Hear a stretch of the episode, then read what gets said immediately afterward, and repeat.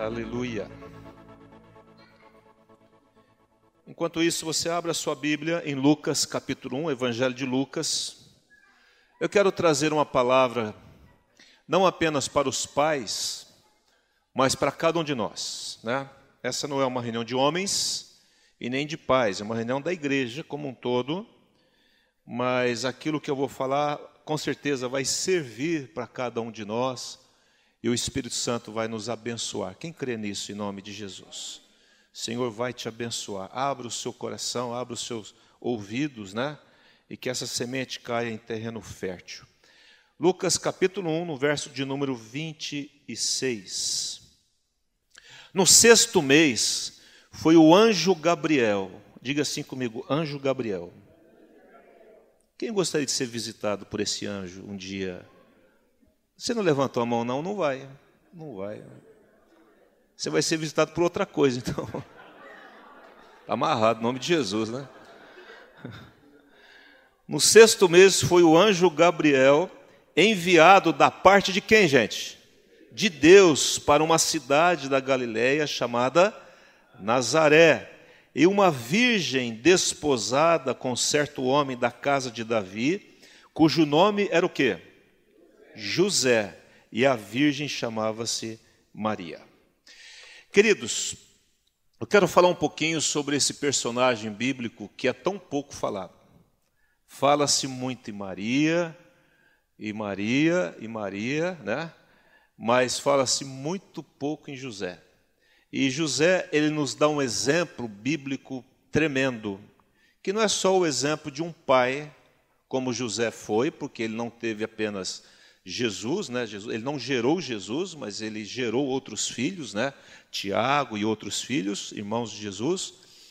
Mas também é, como exemplo de marido, de pai e um exemplo para nós. Ele tem algumas características, e eu já ministrei essa mesma palavra com alguma diferença que eu vou falar hoje, para os homens uma vez lá, talvez lá no núcleo do, do Santana uma vez. Mas aqui ele está dizendo que o anjo Gabriel veio, foi enviado da parte de Deus para uma cidadezinha chamada Nazaré, uma cidade, irmão, significante. E aí até o, o sujeito fala assim, pode de Nazaré sair alguma coisa que presta, né? De tão desprezível que era Nazaré, mas ele foi lá e enxergou uma mulher numa cidade com nenhuma proeminência, mas já profetizado por Isaías há 700 anos antes, que lá o Messias sairia de lá. E que ele viria, que ele, ele seria gerado em Belém, é, nascido em Belém, mas que ele iria ser criado né, em Nazaré, como aconteceu, uma cidade da Galiléia. E uma virgem desposada, desposada aqui não estava é, ainda tendo relações íntimas, ela era noiva de José, né? ela vivia ainda ela estava prometida a José, né? e diz que o nome que esse homem da casa de Davi, que não poderia ser diferente, porque a profecia dizia que Jesus viria da raiz de Davi, né? da casa de Davi, cujo nome era José, e a virgem chamava-se Maria. E é interessante que o nome de José, ele aparece muito destacado nesse momento aqui. E, como pai, como esposo que ele foi, e eu quero falar aqui para os homens aqui. Né? É, nós entendemos biblicamente falando que os homens dentro da sua casa, né, os maridos, os pais, eles são responsáveis, ou, na verdade, são os principais responsáveis, porque a esposa foi dada ao homem como uma ajudadora por isso que ela vai ser um apoio, um auxílio ao homem. E um homem sem mulher, ele está manco, ele não tem apoio. Por isso que nós precisamos das mulheres. Amém os homens? Mas que amém fraco, parece que está meio ruim a coisa aí. Esse amém aí, nenhuma mulher vai ficar feliz, não. Amém os homens? Amém. Ah, melhorou. E é, nós entendemos pela palavra que a proteção do lar, lógico, quem protege é o Senhor, mas o responsável por guardar a família, guardar a esposa e guardar os filhos essa responsabilidade está sobre os ombros dos homens. Amém, os homens? Amém. É isso aí. E essa proteção é a proteção espiritual, onde cabe ao homem, cabe a quem? Ao homem convocar a sua família para um tempo de oração e leitura da palavra. Cabe ao homem se levantar cedo e dobrar o seu joelho para orar pela sua família. Cabe ao homem zelar fisicamente pela sua família. Cabe ao homem guardar emocionalmente a sua família, porque cabe ao homem a estabilidade emocional da casa. Principalmente, lógico que está tudo dividido, está tudo compartilhado com a sua esposa. Estou aqui enfatizando a nossa responsabilidade como homem. Né? Cabe ao homem a responsabilidade principal pela subsistência da sua casa. Cabe a nós, homens.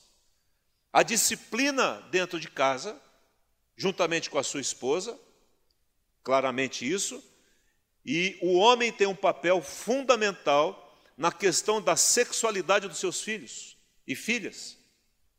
Cabe nós, aos homens, é, cuidar das nossas filhas, dos nossos filhos, abraçá-los, protegê-los, estar ao lado deles, e há uma estatística aí é, dizendo que a influência dos pais, diz lá assim, melhora o desempenho dos filhos na escola. Há um estudo sobre isso, de famílias desprovidas do homem e famílias providas pelo homem, mas homens atuantes na vida dos seus filhos. Não é aquele negócio lá, a mulher cuida do dever de casa da criança e eu vou assistir futebol. Está certo isso? Mas, pelo jeito, algumas coisas acontecem por aí. Né? O não saiu meio michuruca, por quê? Porque normalmente acontece dessa forma. Quem sabe da vida escolar dos filhos é a mãe.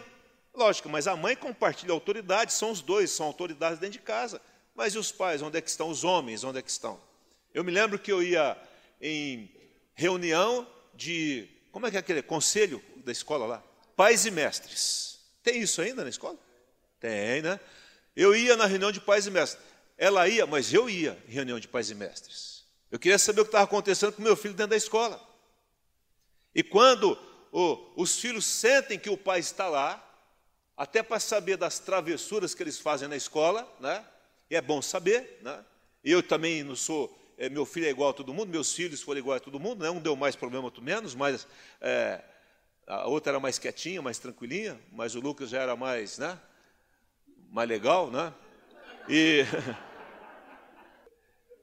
cabe ao homem, pai, dar equilíbrio, já disse, já disse, na afirmação da sexualidade dos seus filhos, e cabe ao homem ajudar, quando o pai é presente, normalmente os seus filhos têm um relacionamento saudável com as pessoas.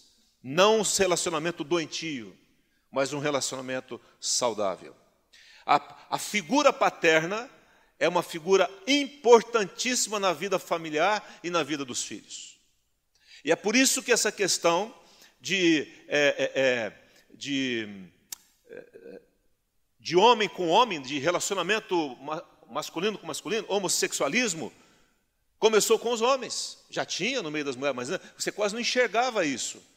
Mas potencialmente, desde quando eu era pequeno, eu não vinha, né, não percebia entre as mulheres esse tipo de relacionamento, mas entre os homens já era muito presente e marcante. Né? Então, o que, que a, a, a, palavra de Deus nos ajuda a entender? Que nós temos a, o poder da influência na vida dos nossos filhos, de guardar os filhos, espiritualmente, fisicamente, emocionalmente, é, na sua subsistência, no seu cuidado. Porque, até fisicamente falando, nós somos mais providos de força física natural com essa função de tomarmos a frente das situações. Amém? Não? Então, o casal chega em casa, ele olha, a luz está acesa, a janela aberta, fala assim: tem ladrão aí.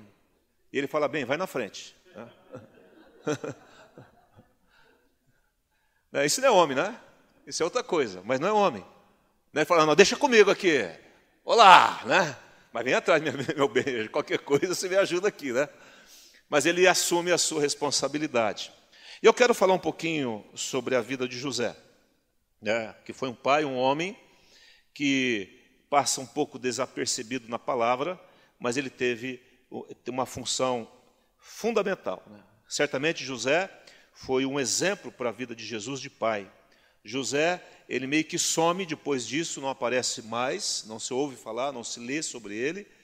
É, quando Jesus morre na cruz, ele não está lá, provavelmente já tinha morrido, com certeza, né? mas ele tem alguns valores. Primeira coisa, vá lá em Mateus capítulo 1. Eu vou, vou falar em Mateus, porque é aqui que tem alguns pontos importantes. Mateus capítulo 1. Quem está comigo aí? No verso de número 18. Ora, o nascimento de Jesus Cristo foi assim: estando Maria, sua mãe, desposada, ou seja, noiva de, de José, sem que tivessem antes coabitado, tido uma relação íntima, achou-se grávida pelo Espírito Santo. Mas José, seu esposo, sendo o que, igreja? Sendo justo e não querendo o que? Infamar, expor publicamente, resolveu-la deixá-la secretamente. A primeira característica na vida desse homem que nós vemos na palavra foi um homem que ele viu uma situação, mas ele cobriu a situação. É um homem que não expunha a sua futura esposa. É o um homem que não expunha as pessoas, não expunha a vergonha de ninguém. A Bíblia diz que o verdadeiro amigo é aquele que cobre a, a, a transgressão do outro, ou seja, ele cobre para guardar, para não publicar e para ajudar essa pessoa a vencer aquele momento que ele está atravessando. Agora você percebe, irmãos, e os homens sentem isso um pouco mais, de uma forma mais forte. Você está namorando, você está noivo de uma moça, e daqui a pouco ela se acha grávida. E ela fala: Meu bem, eu estou grávida. E você vai falar o quê? Ela fala assim, mas o que, que aconteceu com você? Imagina o José. Mas Maria, o que, que você foi fazer comigo? Ela falou assim, não, José, foi o Espírito Santo. Ele falou, aham. É, onde já se viu o Espírito Santo fecundar a mulher? Irmão, saiu da, do normal, sai, sai do normal para nós. Nós temos dificuldade de entender um negócio desse. Como é que o Espírito Santo fecunda uma mulher? Lógico, Deus é poderoso para fazer o que Ele quiser, amém? Não? Ele pode criar quem ele quiser. Deus criou o homem já grande, né? Adão e Eva já, é, já crescido provavelmente, né? Soprou lá o Espírito, fez do barro, tá, aquela coisa. Então, Deus é poderoso para qualquer coisa. O que estou dizendo, nós, como que nós reagiríamos a isso? E ele reagiu como homem. Só que ele reagiu de uma lisura, de um, de um cuidado é, extremamente grande. Ele falou assim: Eu não quero expor Maria. Com certeza amava Maria, se eu não vou, não entendo, é, é, eu amo essa mulher, mas eu não vou expô-la publicamente. Ele, deu, de, de, ele decidiu deixá-la secretamente. Vocês, vocês, entendem o que é isso? Não? Assim, eu vou deixar você, não vou publicar, quietinho, tal coisa e tal coisa. Inclusive Maria, nos primeiros três meses da sua gravidez de Jesus, ela vai visitar quem? Isabel, que é a mãe de quem? De João Batista. Isabel estava com seis meses já, uma senhora já, já de idade, que engravidou naturalmente do seu marido e estava gerando João Batista. E quando Maria entra na casa de Isabel, que está com seis meses, João Batista pula no vento de Maria. E ela fica cheia do Espírito Santo. Ela fala que, que a, a mãe do meu Senhor vem me visitar. E ela profetiza, depois Maria, tem um cântico de Maria logo embaixo, depois vocês veem lá em, em, no Evangelho de Lucas, é a coisa mais linda do mundo, o encontro dessas duas, e ela fica três meses lá, por quê? Porque José queria guardar Maria. Entende, irmãos? A primeira característica de José é que é um homem que não expunha as pessoas, ele guardava as pessoas, ele protegia as pessoas, ele não divulgava aquilo que era secreto. Ninguém muito entendeu essa história. Na verdade, as pessoas acharam que é, José havia engravidado Maria ainda na sua, no seu momento de noivado. Né? E ele assumiu isso como parcela do relacionamento com Maria. Então é tremendo isso, porque se você der uma olhadinha, não precisa abrir não, mas eu vou ler para você. Tem um texto lá em 1 Pedro que ele diz assim sobre os homens: ele fala assim, homens, é, versículo, onde que? 7, 3, 7. Maridos, vós igualmente vivei a vida comum do lar com discernimento, ele teve discernimento, tendo consideração para com a vossa mulher como parte mais frágil, ele teve consideração por ela, tratai-a com dignidade, ou seja, tratai-a com honra, ele, ele honrou a sua mulher. Ele não abriu mão dela, dignidade, honra, porque sois juntamente herdeiros da mesma graça de vida, para que não se interrompam as vossas orações. Consideração, discernimento, dignidade e herança em Deus. Quando o casal age dessa forma, quando o marido age como o homem, o homem age, quando a mulher honra o seu marido, a graça de vida vem sobre a família. E aí e os milagres que vocês estão esperando, vocês vão receber. Quem pode dizer amém? Amém? amém? Entende assim? Primeira coisa, ele guardou a sua futura mulher e, e ele não permitiu que isso ficasse divulgado. Segunda coisa, no verso de número 20, enquanto ponderava, José ponderava nessas coisas, eis que lhe apareceu em sonho quem? um anjo do Senhor. Olha só o trabalho dos anjos. O Gabriel indo até Maria, agora ele tendo um sonho onde um anjo do Senhor dizendo: José, filho de Davi, não temas receber Maria, tua mulher, porque o que nela foi gerado é de quem? É do Espírito Santo. Ela dará à luz um filho e lhe porás o nome de Jesus, porque ele salvará o seu povo dos pecados dele. A segunda coisa, segunda característica desse homem é que ele era um homem espiritual, estava aberto àquilo que o Espírito Santo poderia falar com ele. É um homem que olhou a situação, ele tomou uma decisão muito sábia, ele falou assim: Eu não vou publicar isso, eu vou guardar essa mulher. E aí, quando ele deita e dorme, o anjo do Senhor vai até ele e fala com ele, para assim: Olha, você não entende nada e nem eu entendo. Irmãos, eu não entendo isso até hoje, mas eu confio, eu creio como José creu de que aquela obra era do Espírito Santo. Eu quero dizer algo para você nessa noite. Muitas vezes nós não entendemos muitas coisas, sim ou não? Você entende tudo? Eu menos entendo o que entendo, né? Essa é verdade, mas eu aceito pela fé. Eu não compreendo as coisas. Quando as coisas estão difíceis, estão ruins, eu falo, meu Deus, como é que vai, vai, isso vai se resolver? Mas eu confio que Deus vai resolver aquilo. É nós estamos abertos, como ele esteve, ao sobrenatural de Deus. A Deus falar conosco. É não fechar os ouvidos. Ele não tomou uma decisão, ele estava decidindo deixá-la secretamente, mas ele estava aberto a mudar de opinião e de posição, foi o que aconteceu. É quando nós não fechamos a questão, onde nós olhamos uma situação e aí nós rotulamos aquilo e não abrimos mais possibilidade daquilo mudar. Espera lá, aí você está impedindo que o Espírito Santo fale com você. Quem aqui já teve problema com alguém? Levanta a mão. Problema. Desavença, sem briga. Pode levantar a mão, irmão. Você teve. Nós, todos nós tivemos problema com alguém. Sempre. E aí você fala assim, ó, também, a partir de hoje, eu nunca mais falo com essa pessoa. Nunca mais. Aí a pessoa te liga, a pessoa vai atrás, manda carta, pede perdão, e, não, e você está o quê?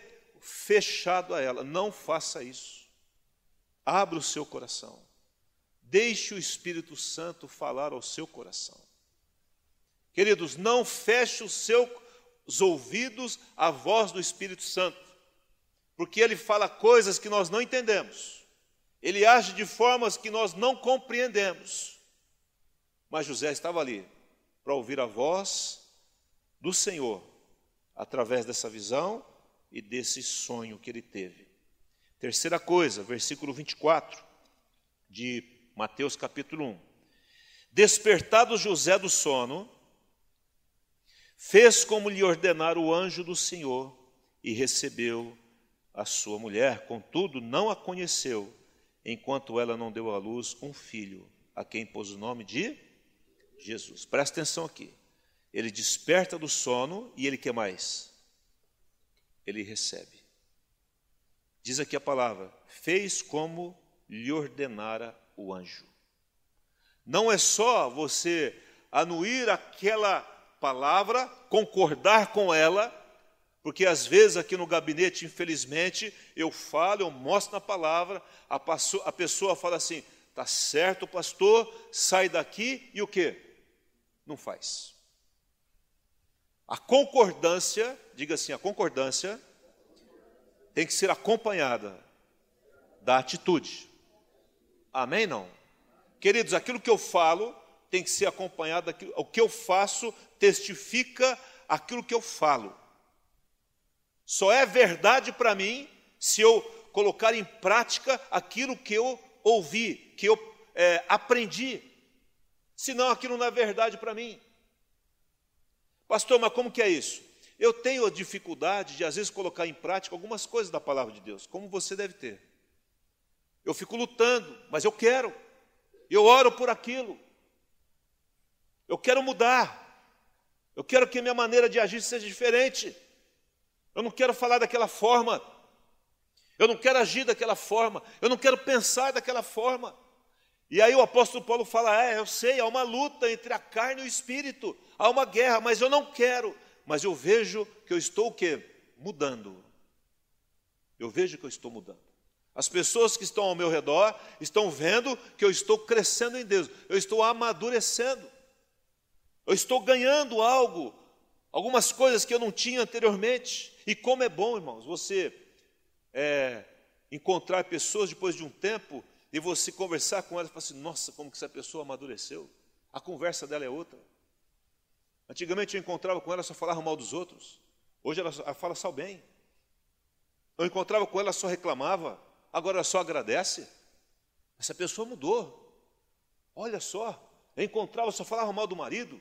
Que o marido era um cavalo, um jumento, era um, era um, sei lá, um coiceiro. E agora, meu marido é uma bênção. Mas ele mudou, não. Mas como que é bênção? Porque agora eu mudei. Está entendendo, irmãos? Nós queremos que as pessoas mudem, e Deus está falando para mim e para você nessa noite: mude primeiro. Aí eu mudo outro. E se não mudar também, eu mudei. Glória a Deus. Estou feliz com Jesus. Amém? Não? Eu não mudo esperando que o outro vá mudar. Eu mudo porque eu quero ser melhor para mim mesmo, eu quero amar a mim mesmo e quero ser melhor para o Senhor e para as pessoas que, me, que estão ao meu redor. Amém? Não? Ele obedeceu, diga assim, ele obedeceu.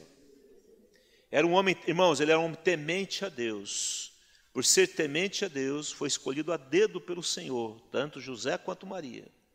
Temente a Deus. E o temor de Deus me leva à obediência. Versículo, capítulo 2, verso 13, diz assim: vamos lá comigo. Tendo eles partido, eis que apareceu um anjo. Apareceu quem, gente? Ó, o anjo de novo. Que trabalheira esse anjo. Está trabalhando esse tempo, ó o anjo do Senhor a José, de novo, em sonho, e disse: Bom, na segunda vez, eu assim, eu já conheço esse, esse anjo, já vi ele de novo, é, uma vez lá no sonho, lá atrás. Dispõe-te, toma o menino e sua mãe, foge para o Egito e permanece lá até que eu te avise. Olha só a intimidade que José estava tendo com esse anjo, com a voz de Deus. Você vai para lá até que eu te avise. Porque Herodes há de há de procurar o menino para o matar.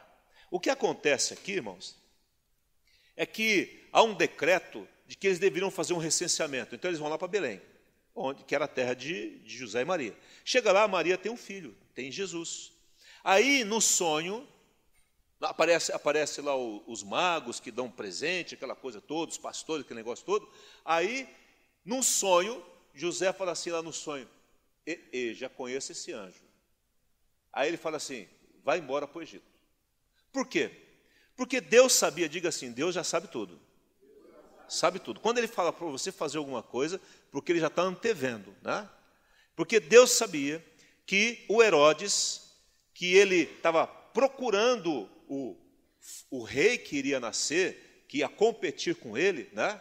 Talvez ele ia perder o reinado e estava totalmente equivocado, porque o reinado de Jesus não era um reinado natural, né? de um reino natural, um reino espiritual, que influencia o reino natural, ele falou assim: Eu preciso matar esse menino. Os magos eles, ele fala com os magos e fala para os magos: olha assim, ó, a hora que vocês acharem lá a criança, me avise, porque eu também quero ir adorá-lo. Adorar não, queria matá-lo. E aí o anjo fala com José para ir embora para o Egito, por quê? Porque ele sabia que Herodes ia fazer um decreto que era profético, que já estava sendo profetizado lá atrás, no livro de Jeremias, onde em Ramá haveria um clamor de mães que iriam perder os seus filhos. Quando Herodes percebe que ele foi é, desviado, porque eles, esses magos desviam da rota, não voltam para Herodes, ele fala assim: Eu vou matar as crianças recém-nascidas até dois anos de idade. E ele assassina todas as crianças daquela região, daquele entorno da cidade. Ali ele mata todas as crianças. Mas Jesus já estava no Egito, guardado lá no Egito. O que eu quero dizer com isso? Porque, da mesma forma que José obedeceu recebendo Maria, agora Deus está dizendo: Eu quero que você saia daí e você vá para o Egito. Irmãos, presta atenção. José tinha que deixar tudo na sua terra. Ele tinha, ele era um carpinteiro, sim ou não? Ele tinha o seu negócio, ele tinha a sua casa. Como é que ele abandona tudo e deixa todos a família e amigos e vai para o Egito, onde ele não conhece nada, nem sabe nem como vai viver? Apesar que ele recebeu uns bons presentes lá, ouro, incenso e mirra, né? Já provei esse negócio, porque Deus já sabia disso. E ele fica lá até a morte de Herodes. O que eu quero dizer com isso é que esse homem, ele vence porque ele toma uma atitude de proteção da sua família.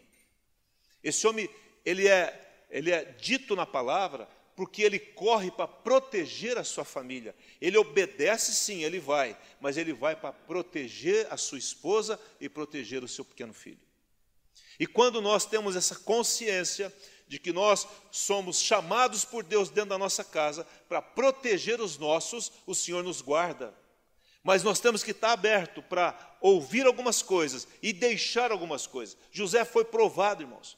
Foi provado na sua masculinidade. Foi provado agora deixando tudo que, era, que era dele para ir para um outro lugar. Esse homem tinha um relacionamento com Deus muito especial, como todos nós devemos ter e que fere muitas vezes a nossa maneira de, de, de enxergar as coisas. Ele não tinha nada, irmãos. Ele recebe uma mulher que ele não tinha engravidado.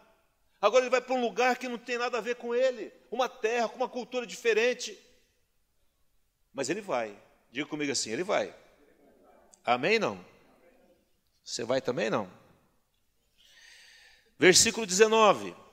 Olha aí comigo. Tendo Herodes morrido, Eis que um anjo, de, de novo esse anjo aqui, gente, terceira vez. Herodes morre e um anjo do Senhor apareceu em sonho a quem? Aonde que ele estava? não é o José do Egito, né? É outro José, né? José no Egito e disse-lhe: Dispõe, toma o menino e sua mãe e vai para a terra de Israel, porque já morreram os que atentavam contra a vida do menino. Quando alguém se levantar contra você, deixe nas mãos do Senhor. Amém? Não? O Senhor vai te guardar. O Senhor vai te proteger. Porque Deus tem um propósito para a sua vida. Quando José nasce, irmãos, quando Maria nasce, Deus tinha um propósito para José e Maria. Eles não nasceram sem propósito. Por isso que nós estamos falando de propósito nesse mês. Porque Deus já, já gerou José e gerou Maria com um propósito. Eles se uniram. Jesus nasce. E agora eles vão, ele vai cuidar do filho de Deus, como pai, como um pai que não gerou, mas um pai que cuida desse menino. A imagem de Jesus, desde criança, era José como pai. Logicamente, ele sabia depois o entendimento dele que ele era o filho de Deus e aquele que, vi, que veio ao mundo para nos resgatar do pecado e da eternidade né, sem ele. Então, é, Novamente José se levanta agora e volta, e aí sim ele vai se estabelece em Nazaré e ali ele cria esse menino. Então, o que eu quero deixar para os irmãos nessa noite são alguns princípios. O primeiro princípio é: quando algo acontece e você não entende, não seja precipitado. Amém? Eu não estou entendendo nada, mas pare e vai orar ao Senhor, vai ler a Sua palavra, vai buscar conselho, fale com Deus, mas não haja. Deixe o Espírito Santo te conduzir. Abra os seus ouvidos para ouvir a voz do Espírito. Amém? Não? O que Deus quer para mim, pastor? Faz aquilo que Deus mandar você fazer. Aí você fica desesperado para fazer alguma coisa e você é, você está querendo arrumar um emprego e arruma um emprego lá no tal lugar. Fala, Deus, me conduza. Eu não quero ir por causa de salário, eu não quero ir por isso, por aquilo, eu quero ir porque o Senhor está me enviando para lá. Porque o Senhor tem um propósito para mim. Amém, queridos? Para tudo, diga assim: para tudo, Deus tem um propósito. Amém, né? Romanos 8, 28 diz assim: Todas as coisas cooperam para o bem de quem? Daqueles que amam a Deus e daqueles que foram chamados segundo o seu propósito. Você foi chamado com propósito. Se você ama a Deus, todas as coisas vão cooperar para o bem seu. Ei, pastor, você não sabe o que está falando, você não sabe o que eu estou passando, mas se você perseverar, você vai entender que através dessa prova, dessa dificuldade, desse momento de dor, você vai crescer e vai alcançar coisas em Deus que você jamais alcançaria de uma outra forma. Quem recebe isso em nome de Jesus? Segunda coisa que nós aprendemos que nós devemos buscar a Deus em oração na palavra, isso já falei, ser sensível à voz de Deus. Para isso eu preciso ter uma disciplina. Eu disse o que, igreja? Disciplina de oração e leitura da palavra diário. Quantos de nós oramos diariamente? Quantos de nós é, tem algumas pessoas mais próximas de mim, né, que estão recebendo algumas revelações de Deus na madrugada?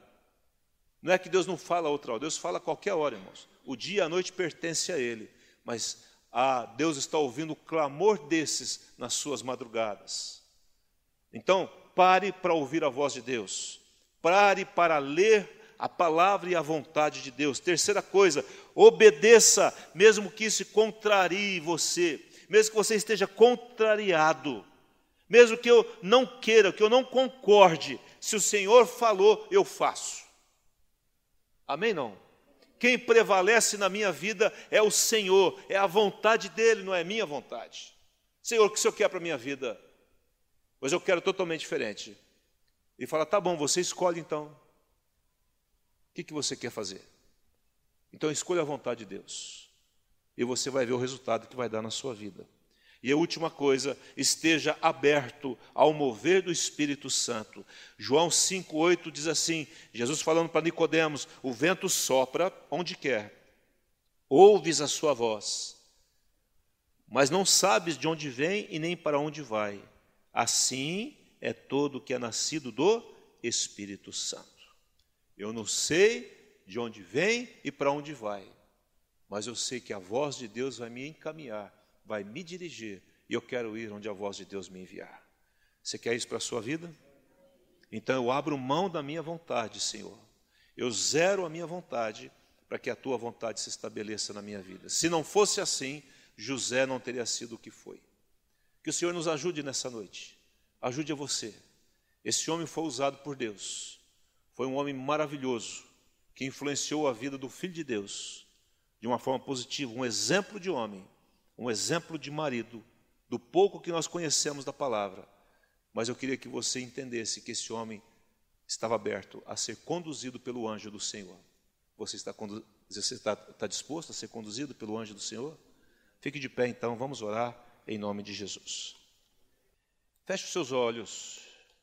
Obrigado, Pai, meu Pai, Aba Pai, Paizinho, porque o Senhor sempre está ao nosso lado guardando-nos, protegendo-nos, orientando-nos. Ó oh Deus, e quantos de nós que estamos aqui nessa noite, muitas vezes fomos contrariados pela tua palavra, mas não anuímos a ela, não nos dobramos diante dela e acabamos sofrendo por isso. O Senhor nos avisou. Todos nós somos avisados. Nós queremos apenas ter os ouvidos de José para ouvir.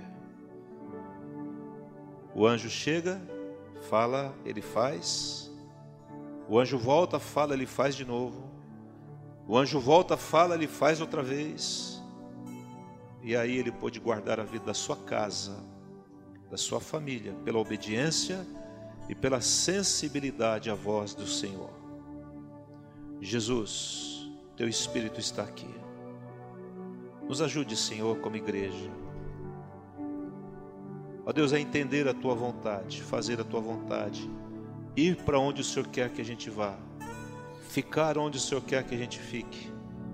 Nós queremos é a tua vontade, porque todas as coisas cooperam para o bem daqueles que te amam e daqueles que estão vivendo dentro do propósito da vontade do Senhor. Há um propósito.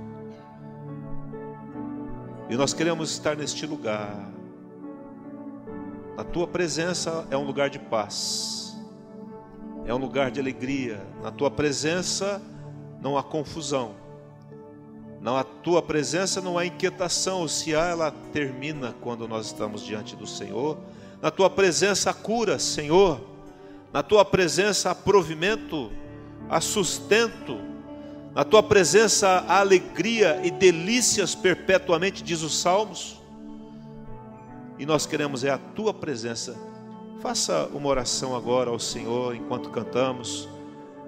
Dedique toda a sua vida ao Senhor. O Senhor tem um propósito para você, teve um propósito para a vida de José e ele cumpriu, assim como Maria. Mas ele foi um homem que valeu a pena guardou a sua casa, protegeu seu, seu filho, em nome de Jesus. Senhor Deus, quero abençoar a vida de cada um aqui nessa noite e que a tua palavra ela, ela venha como um alimento, ó Deus, que reforça, que levanta, que fortalece, ó Deus, e que dá alegria, que dá esperança e paz a cada um aqui. Obrigado, Senhor, pela vida desse teu filho. Ó Deus, obrigado pela vida de José que nos inspira a sermos melhores para ti, a sermos exemplos, Senhor. O Senhor abençoe cada um dos pais aqui. Ó Deus, que cada pai seja tocado pelo teu poder e que cada um assuma a sua responsabilidade, como pai, como esposo, e que cada um aqui, Senhor, se dobre diante da tua palavra e seja sensível a ela, para entregar tudo nas tuas mãos e permitir que o teu Espírito Santo nos conduza para onde ele quer. Em nome de Jesus, haja alegria, haja vida e haja bênção do Senhor neste lugar e sobre a sua vida, em nome de Jesus. Amém e amém. Deus abençoe vocês. Uma semana de muita graça. Quem estiver ao lado de um pai aí, dê um abraço e diz aí: Feliz, feliz dia dos pais. Deus abençoe.